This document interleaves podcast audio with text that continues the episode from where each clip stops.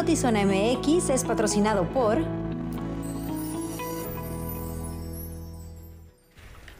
Muy buenas tardes, bienvenidos a Notizón MX. Les saluda con gusto Alejandra Gagiola. Luis Eduardo Cantúa, ¿cómo estás? Bien, Alejandra, qué gusto saludarte. Buenas tardes, amigos del auditorio. Gracias por estar con nosotros. Una tarde, una mañana agitada, una mañana explosiva, por decirlo de la mejor manera, sin caer eh, en, en, un tono burlón ni, ni nada, pero así lo sentimos, creo que gran parte de la ciudadanía el día de hoy. Cualquier persona que estaba en la zona cercana o aledaña a la colonia Marrón seguramente sintió este tremendísimo estruendo. Le vamos a dar detalles y platicamos con ustedes al respecto más adelante. Y es que la mañana de este martes se produjo una fuertísima explosión en un conjunto de locales y apartamentos entre las calles Justo Sierra y Camino Nuevo en la colonia Marrón. Y de este incidente resultaron más de 20 personas lesionadas, algunas de gravedad ya que quedaron bajo los escombros.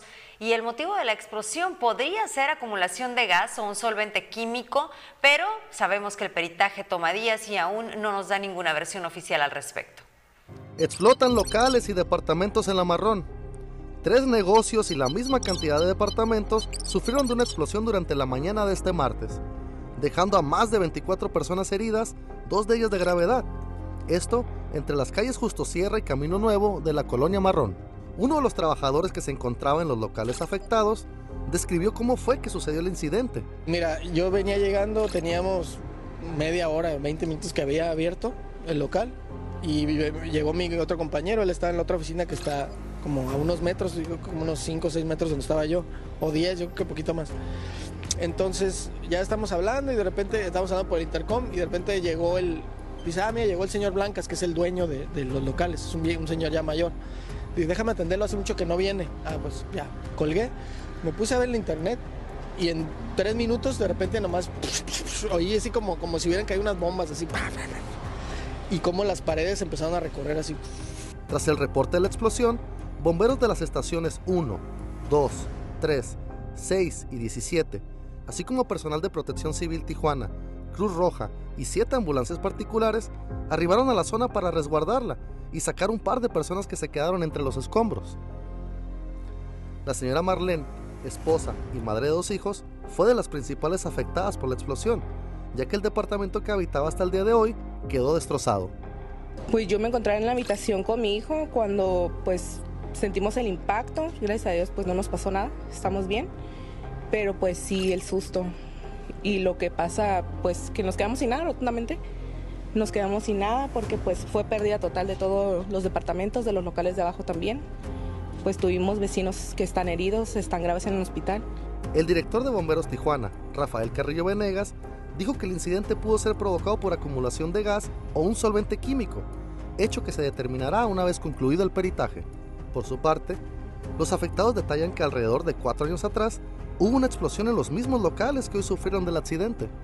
Pues creemos que el local que se llama Graficarte, porque es el que maneja gas. El que estaba a un costado es mueblería, entonces pues no. Y no es la primera explosión, ya había ocurrido hace como tres años y medio, ocurrió lo mismo. Ante el temor de que se vuelva a repetir una desgracia como la de esta mañana, los afectados solicitan que haya más rigor en la revisión de los locales y departamentos. Pues definitivamente yo creo que revisar esas tuberías, porque si ya pasó una vez, ahora dos, o sea, puede volver a pasar, ¿no? Con imagen y edición de Tania Hernández, informó para Notizón MX, redefiniendo la información, Cristian Villicaño.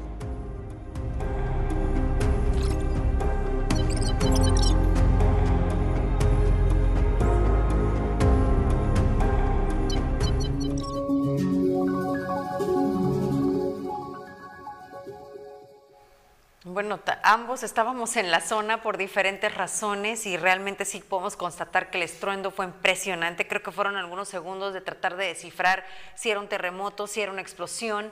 Eh, y, ya después platicando con una de las residentes que me decía que ella tiene su departamento ahí, estaba trabajando en casa y arrenda precisamente a la mueblería que estaba en el primer piso, también me narraba que en el 2018 se registró una situación similar, cosa que me llamó poderosamente la atención y también me mencionó que desde ayer habían estado reportando un fuerte olor a gas. Fíjate que sí, curiosamente nos toca estar a ti del lado poniente de la explosión y a mí precisamente en el opuesto. coincidimos a la misma hora por razones distintas, pero nos toca estar ahí. En el caso de tu servidor, el local donde yo estaba, que era un local de, donde cuidan, plantan y, venden eh, flores, el techo completamente se empezó a caer, la esquina precisamente. Eh, varios de los muebles que estaban ahí justamente, no sé, empezaron a caerse, floreros, eh, maderas pesadas, de todo. Y afortunadamente no, en ese momento no hubo heridos, eh, pero el susto era de que no sabíamos qué estaba pasando, como bien, bien lo acabas de decir. Está temblando, algo cayó encima, reventó un avión. Es que cualquier cosa era probable en virtud del ruido tan, tan, fuerte, tan estrepitoso. Eh, y la verdad es que a mí me duró un rato la desorientación. Dice Peorgo, dice por aquí a Pipiris Nice que, que, en Plaza Río retumbó, sí, de verdad te creo que en cualquier zona aledaña haya sido así. Insisto, me llamó la atención este testimonio, también el, la declaración de que olía gas, entonces no sabemos si efectivamente tuvo eh, relación con el gas, pero pues ya Bomberos nos estará dando detalles.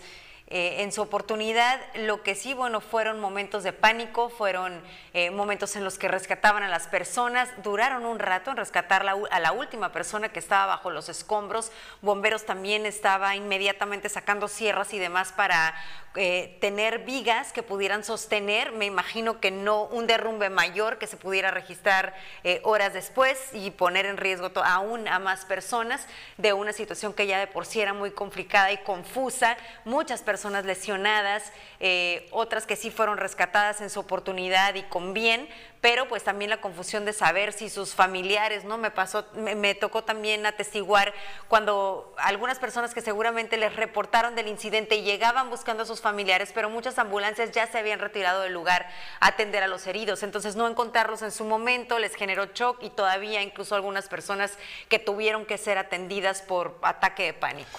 Yo sí quiero eh, reconocer el valor de muchos de los ciudadanos, varios de los entrenadores del gimnasio de alto boxing que salieron también a, inmediatamente a movilizarse para sacar gente.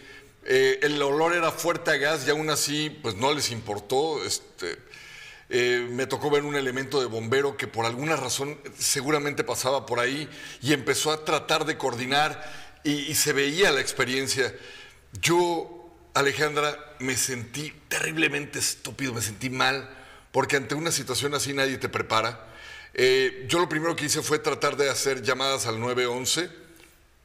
No, no entraban. No sé si en ese momento se colapsó también el teléfono. Eh, no me quedó de otra también más que hacer el llamado por medio de las redes para que se atendiera. Eh, pero lo que sí te puedo decir es que te encuentras ante la disyuntiva. Yo me encontré ante la disyuntiva. Ayudo, transmito, pido ayuda por medio de las redes, eh, alerto de que no se acerquen. ¿Cuál es mi, misión ahorita en este momento? Mover un cuerpo como el que estaba enfrente de mí, pues no lo iba a hacer porque no, tengo la experiencia de saber si es mejor. Eh, vamos, en, en resumen, ¿qué hacer en una situación así? Bajo mi expertise, mi experiencia, lo mejor que pude hacer fue transmitir para informar. Y, a la vez en ese, en ese llamado, eh, en esa transmisión quiero decir, hacer un llamado de auxilio para que acudieran cuantas más unidades fueran posibles, mejor. En las unidades de bomberos, como siempre, un reconocimiento, llegaron rapidísimo. O sea, todavía estaba la gente confundida y entre ellos organizándose para apoyar, como bien dice Luis, ya algunos entrenadores eh, en una escalera, tratando, ayudando a bajar a las personas que estaban en un segundo piso, pero fue muy rápido en lo que los cuerpos de bomberos llegaron, acordonaron el área los policías municipales y empezaron a desalojarnos a quienes estábamos, en el caso de nosotros, transmitiendo, en el caso de otras personas ayudando, porque pues realmente ya analizando posterior había un riesgo de permanecer en esa zona. Entonces, eh, ya nos pedían que permitiéramos el, acceso al trabajo de los cuerpos de rescate eh, y que nos eh, limitáramos a estar atrás del área cordonada. ¿no? Ah, la verdad es que me llamó la atención que de una forma ágil y con mucho respeto, por otro lado, las personas que vivían en la zona que ya habían logrado salir, pues querían regresar, querían revisar pertenencias, no se les permitió, muy comprensible por el riesgo que representaba incluso el colapso posible posterior del edificio. así que bueno, como siempre, de verdad que los bomberos de Tijuana, mi reconocimiento, la forma, la velocidad, las ambulancias que inmediatamente llegaron a dar atención a los heridos que fueron numerosos. Eh, y bueno, pues estaremos esperando la versión oficial por parte de bomberos. El peritaje que bien nos decía nuestro jefe de información no es inmediato y toma días. En la transmisión que yo hice, eh, para culminar, un policía trataba de sacar a un bombero que estaba coordinando perfectamente bien incluso el cómo acomodar los cuerpos que iban saliendo de la construcción. Y él decía, los que estén eh, muy mal heridos pero aún conscientes, pónganlos de este... Empezó a dar una serie de indicaciones. En eso llega un policía, un oficial de la municipal, y lo empieza a querer correr. Y el policía muy alterado, creo que le ganan los nervios, creo que a él le vence el no tener un entrenamiento, porque a todas luces se vio, perdóneme que se lo diga, señor oficial, se vio que no tenía un ápice de entrenamiento, no con la templanza del bombero. Eh, ¿Por qué sé que era bombero? Una, porque traía un uniforme azul marino y una playera algo deslavada, pero se notaba el logo de bomberos, además de que parecía, yo le vi algo que parecía como un radio de estos de tipo Matra, tipo onda corta. Entonces, íbamos por la forma en la que se empezó a, desenvolver. Pero el policía le dice a otro de sus compañeros, hay que sacar a este güey. Y el bombero le dice, ey, ey, ey, tranquilo, estoy coordinando. No, no, no, te sales, le dice, te sales aquí. Justo enfrente del primer cuerpo de uno de los heridos que estaba completamente inconsciente y a un lado una señora que estaba eh, muy maltrecha, eh, tenía sangre y estaba tratando de incorporarse y él los estaba ayudando. El, oficial empieza a querer sacarlos, estaba en ese momento con la transmisión y ahí tuvimos un enfrentamiento. Yo, eh, dentro de lo que cabe, creo que a todos nos ganaron los nervios, el momento, y no fue mi intención ofender al policía, lo quiero aclarar aquí, pero también creo que no estaba haciendo lo correcto al retirar a la única persona que estaba en el lugar tratando de coordinar ayuda. Entonces, bueno, pues a este oficial, si se sintió agredido de mi parte, yo le ofrezco una disculpa. Creo que al calor del momento, también uno eh, piensa que lo que está haciendo es lo correcto. Yo creo que este oficial pensó que eso era lo correcto. Nunca falta el, el prietito en el arroz, pero realmente sí los bomberos eh, realizaban esta labor de una forma excelente, como bien dice Luis, eh, separando a los lesionados por orden de, de gravedad otra persona que estaba muy mal herido también, pero esperó pacientemente sentado, incluso lejos a donde estaban las unidades de rescate hasta que ya llegaron a apoyarlo, incluso lo llevaron caminando, le costaba trabajo caminar, pero como que incluso los lesionados y las víctimas tuvieron esta templanza que mencionas, esta paciencia de esperar a ser atendidos. Eh, misma situación con los residentes que muchos se veía que estaban todavía en shock, que ni siquiera podían asimilar lo que estaba sucediendo. Eh, no puedo ni siquiera imaginar que antes quedarte sin pertenencias de un momento a otro y en muchos otros casos aún más grave, el no saber en qué condiciones estaban llevando a tu familiar, que fueron situaciones que se registraron en cuestión de segundos. Pues ahí está. Gracias bomberos y gracias a los rescatistas, que la verdad es que impresionante cómo en el momento y todavía con el fuerte olor a gas ya se estaban metiendo a los escombros para rescatar gente. Oiga, en otros temas, el anuncio del gobierno de Estados Unidos sobre la detención de un hombre de origen, de origen afgano en las inmediaciones de la garita de la mesa de Otay, quien está fichado, escuche bien por favor, por el FBI como un posible terrorista, cayó de sorpresa al gobierno de Baja California. Al respecto de este tema, la gobernadora del estado dijo desconocer cómo fue que ingresó a territorio mexicano y posteriormente cómo cruzó al vecino país. Pues es que si nosotros no tenemos la información como autoridades, este, además de bueno que eh, pues son personas que vienen de otras nacionalidades, no, no pudiéramos eh, nosotros determinar ¿no? Eh, pues si existe alguna situación jurídica o alguna investigación por parte de autoridades extranjeras. En este sentido tampoco podemos determinar porque no sabemos la forma en la que ingresó. Eh, quizá si hubiera sido por vía aérea, pues las autoridades aeroportuarias tendrían más información en caso de haber sido notificados o informados sobre la investigación que los Estados Unidos tenían en relación a esta persona. Nosotros, eh, como autoridades estatales, pues no tenemos este tipo de acceso. La construcción del Puente de los Olivos sigue su curso y podría estar listo en unos meses, así lo confirmó la gobernadora. Mientras tanto, continuará abierto el terraplén que lleva un año funcionando desde que fue derrumbado el puente por ser intransitable y bueno, funcionando de forma intermitente porque sabemos que en las lluvias pues se lo llevó el agua, pero ahorita está habilitado.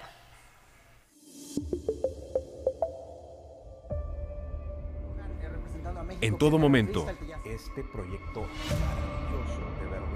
maravilloso Y en cualquier lugar. La Secretaría de Seguridad. Klimbam. Diversión e información en un solo clic. ¿Por qué tengo que estar saliendo de un lado a otro para poder ver mis series? Ahora Easy Combos. Ahorra con tus streaming favoritos incluidos como Netflix y VIX, con hasta 100 megas de velocidad, canales de TV. Y si quieres más streaming, contrátalos también en combo y ahorra. Desconfúndete. Ahora ahorra en combo con todo fácil y en un solo lugar.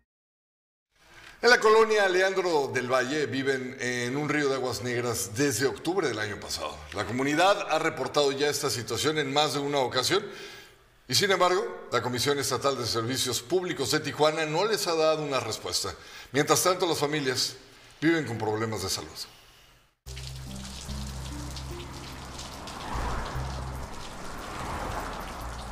Vecinos de la Leandro Valle viven entre excrementos por tubería no reparada. Una cascada de heces fecales genera un río que recorre la Avenida de las Rosas en la colonia Leandro Valle las 24 horas del día. La comunidad afectada narró que este inconveniente existe desde octubre del año 2022. Aunque han hecho el reporte a la Comisión Estatal de Servicios Públicos de Tijuana, la estatal no ha dado ninguna solución. Pues lo que tenemos es una fuga de drenaje de aguas negras, el cual se estaba reportando desde octubre. Vinieron los de la Comisión del Agua, pero no nos han dado alguna solución alguna. La fosa de drenaje está tapada, por el cual pues está saliendo por lo que es pues esta, esta fuga que está ya con desechos, el cual pues afecta a la calle, pues es un cochinero lo que es al, al bajar la calle. La señora Alma Rosa Mena es una de las más afectadas. En su casa el servicio del drenaje está colapsado y desde hace dos meses no le es posible usar el baño ni lavar la ropa. Señaló que trabajadores de la Comisión Estatal de Servicios Públicos de Tijuana fueron los responsables de romperle una tubería que nunca han arreglado. Su situación ha empeorado por el derrame de aguas negras que caen desde la parte de arriba de la calle. Muy mal porque mire, ya tengo ya se me taparon las canterías arriba, ya está subiendo todo esto arriba. para arriba. Tuve un problema con una fuga de agua, se reventó el tubo, vinieron, me escarbaron, me dejaron a medias, a base de ese me movieron el tubo el drenaje, se quebró, se tapó y tengo un problemota ahí arriba. Está saliendo toda la suciedad, todo, todo el drenaje feo este está subiendo para mi casa. por el lavabo. Por, el, por los baños. Es que está en la tubería del drenaje hacia arriba de la lavadora, ya purpura para allá. Entonces, a destapamos abajo el hoyo que habían abierto ellos y ahí está la, la falla y que está quebrado el tubo también. La falta de respuesta por parte de la paraestatal afecta la salud y la economía de quienes viven en la zona. Piden que se les dé una pronta solución porque su calidad de vida ha disminuido. Ay, no, el dolor de cabeza ya no, no se soporta. Luego ahí tengo mis nietos, de sale como granitos así. Y ya lo hemos llevado al doctor y la doctora dijo que es por infección. Pero es por lo mismo, porque pues día y noche estamos respirando eso. Luego los clientes llegan a la tienda y pues tienen que brincar también, los niños de la escuela pasan ahí, del kinder. No, hombre, con todo y las cochinadas que bajan ahí, ¿no? Y ya desde el año pasado estamos con eso y nadie nos hace caso, pues. Y sí queremos que nos apoye alguien, pues, o que vea la autoridad eso, porque ya es demasiado. Los vecinos denunciaron que han visto unidades de la comisión pasar por la calle y cuando les piden apoyo les dicen que no hay reporte sobre la fuga a pesar que se llama por teléfono para solicitar una solución. Además, cuando le responden las llamadas, las operadoras les han dicho que necesita haber más llamadas de quejas para que acudan trabajadores a reparar. Se buscó posicionamiento de la comisión, pero el área de comunicación no dio respuesta alguna. Con imagen y edición de Francisco Madrid, informó para Notizona MX, redefiniendo la información, Uriel Saucedo.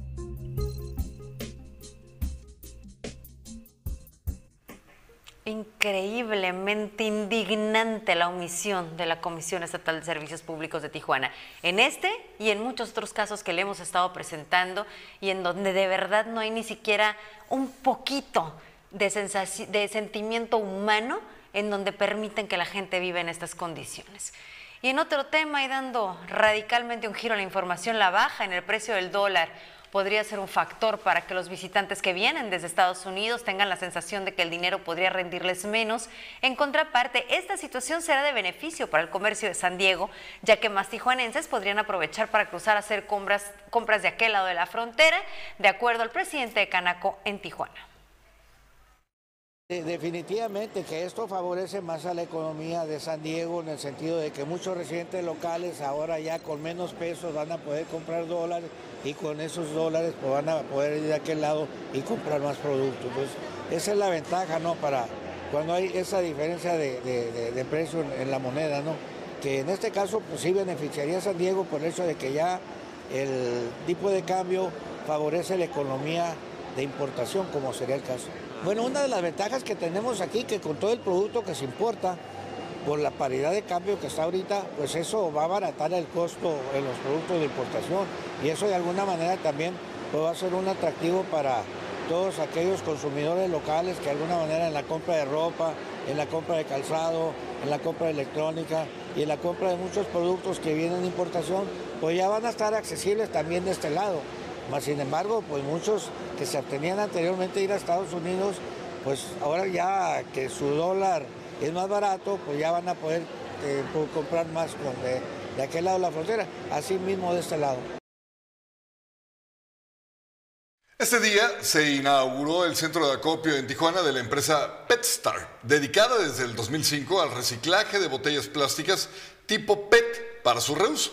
El gobierno del estado informó que como parte de una labor de gestión y facilitación con miras al fortalecimiento del medio ambiente, se realizará una inversión de 97 millones de pesos para que la empresa inicie operaciones en Ensenada y también en Mexicali, con lo que se trabajará en las ciudades con mayor población en el estado.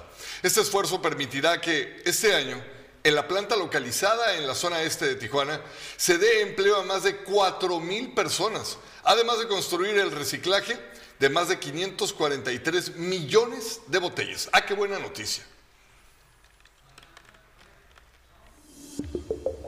¿Quieres estar cerca de tu auto en todo momento? El plan SIC Mi Auto de Telcel es para ti.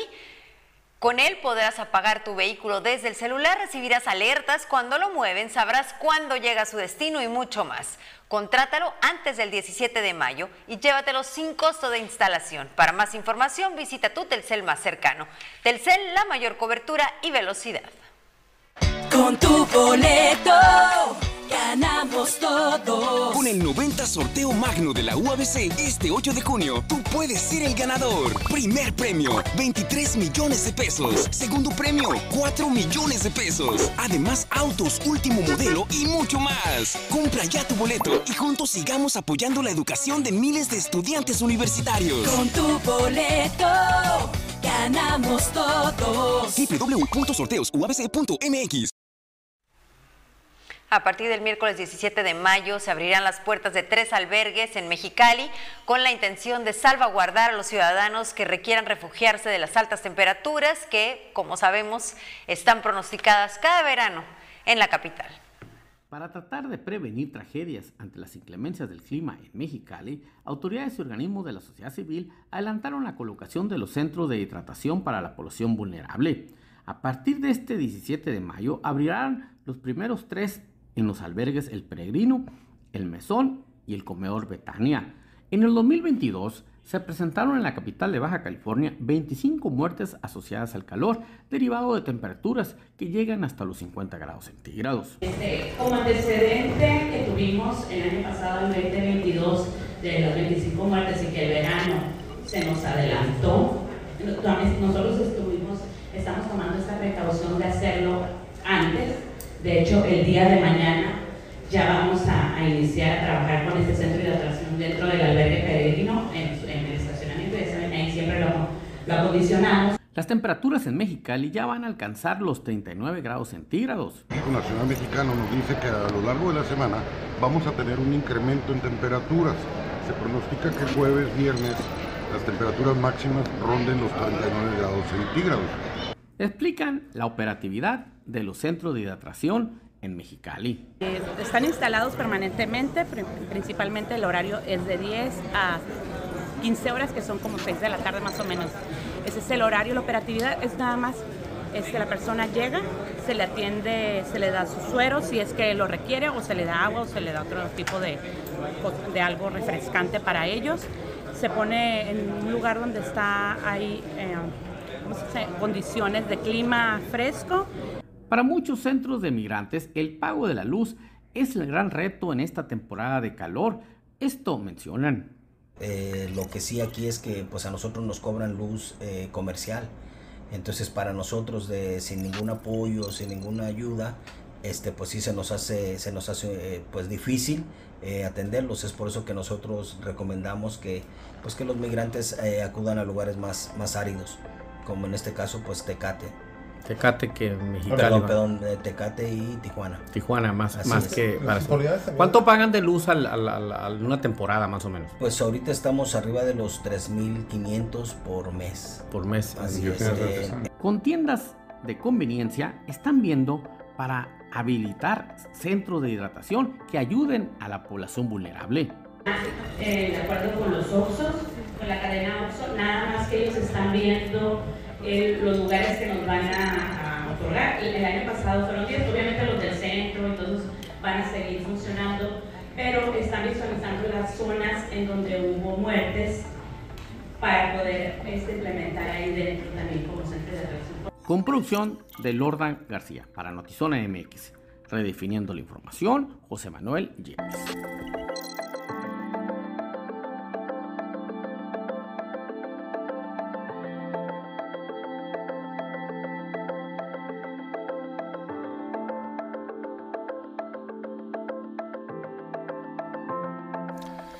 La maestra Janine Eden Chan Escárcega, de 39 años de edad, murió la noche del lunes cuando salía de un convivio por el Día del Maestro. Esto sobre la calzada de Independencia y Río Mocorito, en la ciudad de Mexicali. La docente fue embestida por un vehículo tipo BMW color blanco que era conducido por una joven que manejaba, adivínele, ¿sí? En estado inconveniente. En redes sociales, testigos del suceso denunciaron que la responsable fue dejada en libertad. Sin embargo, el subdirector de la Policía Municipal de Mexicali, Carlos Romero, indicó que de acuerdo al peritaje preliminar, la maestra habría tenido la responsabilidad en el incidente.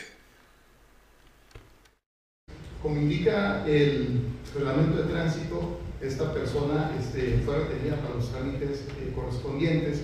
Se estableció pericialmente la responsabilidad del accidente de manera preliminar, hay que decirlo, por parte de los peritos de tránsito, para la mujer que fue atropellada. Al encontrarse haciendo maniobras, pues, eh, del lado de la vialidad, sin la debida precaución, de acuerdo a lo que establece el propio reglamento de tránsito. Se le trasladó a la comandancia para los trámites legales correspondientes y el peritaje, así como el informe policial homologado que se llevaron a cabo, fue puesto a disposición de la Fiscalía eh, General del Estado. Recordemos que eh, este es un delito, ¿no? que quien investiga finalmente los delitos es el Ministerio Público.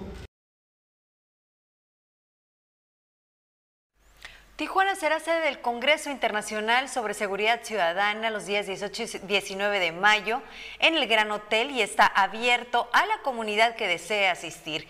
Se contará con la participación de académicos, activistas, especialistas en seguridad nacional e internacional, estrategas y servidores públicos, senadores de la República, periodistas, quienes compartirán sus experiencias y conocimiento a los asistentes con el objetivo de que comprendan todo sobre seguridad ciudadana, la prevención de violencia y el crimen organizado. El Hospital de la Cruz Roja en Tijuana cuenta con una nueva área de imagenología con la que se busca brindar tanto a los pacientes como a los médicos un diagnóstico fidedigno y confiable en diferentes áreas de la medicina. La benemérita institución compartió que con este equipo se tendrá la capacidad de cubrir múltiples áreas clínicas como por ejemplo neuroimagen, cuerpo completo, traumatología, glándula mamaria, pediatría, ginecología y obstetricia, dando mejores diagnósticos a la comunidad que acude a recibir justamente eso, atención médica.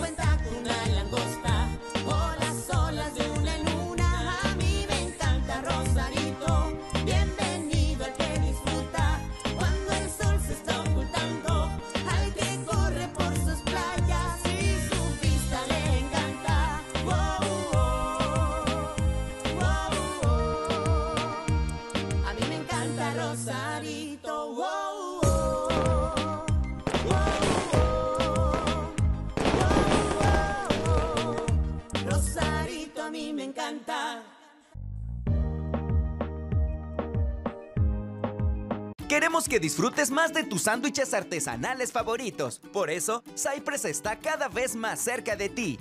Te invitamos al nuevo Cypress en Revolución.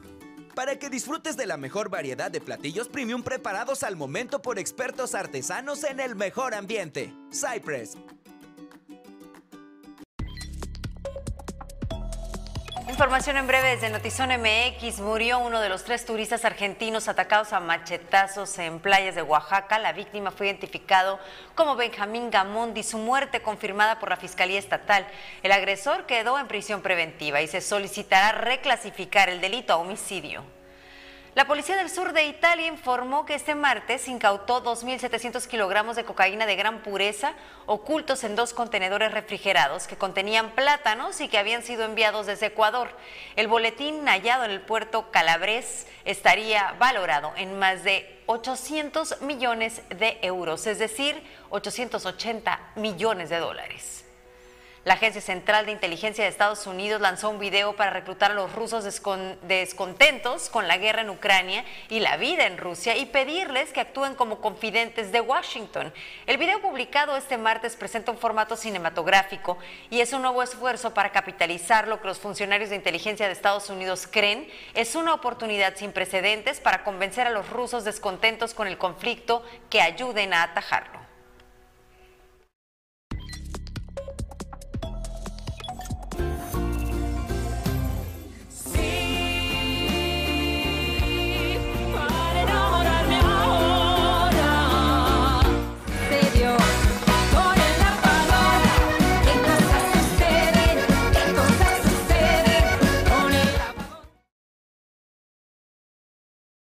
Fiesta del béisbol está de regreso. ¡Vívela! Con nuestros toros enfrentando a Rieleros de Aguascalientes del 16 al 18 de mayo. Martes Glotón. Saborea nuestro delicioso TJ Dogo sencillo a 30 pesos. Miércoles de compas. Disfruta una doble con chilito a 60 pesos. Jueves de damas. Entran en cortesía en sección central o jardines. Inicio de juego de martes a sábado a las 7.35 pm. Promociones sujetas a disponibilidad y aplican restricciones. Boletos a la venta en taquillas del estadio, boleto móvil y estaciones Chevron. Hashtag Toros Juntos. Somos más que béisbol. Eh, Javier, eh, tú eres tijuanense, pero Sí. tus inicios en la carrera en televisión, en los medios, en radio, no fue en Tijuana. No, yo llego allá a la Ciudad de México, tenía un gran contacto de una tía que trabajaba en Televisa en la cuestión área administrativa. Pero dijo, ¿por qué no te quedas? Métete de locutor aquí. Pero yo no sabía lo que era la carrera del locutor. Yo iba a hacer mi examen para venirme a Tijuana. Pero sí, yo empiezo en Televisa México, Radio XCW. Me tuve que ser profesional, tuve que estudiar algunos cursos en la Ciudad de México de actuación, de dicción y pues todo lo que te prepara para poder trabajar y, y agarrar un ritmo de, personalidad, porque si no traes tu propia personalidad, pues no. La respuesta es que me vine, me subí al avión y dije, yo voy a hacer mi Televisa en Tijuana. Y sí, vine y se produje programas, porque en aquel tiempo, cuando llegué a la televisión de aquí, ya tenía dos años en radio, pues ya me, me- me coloqué con un apodo del Superman, que no me lo puse yo, ¿verdad? Me lo pusieron mis amigos de la ¿Por misma qué? radio.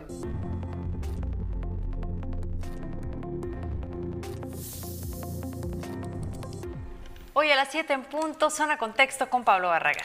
Gracias Gerardo García, Castillo Cast, Gab MX, Alex Peña, Peor Goldscheit, Pipiris Nice, Laura Elena Villegas y a todas las personas que se conectaron, muchísimas gracias. Muchísimas gracias por acompañarnos y por supuesto los esperamos mañana en punto de las 6 de la tarde aquí en Notizón MX redefiniendo la información.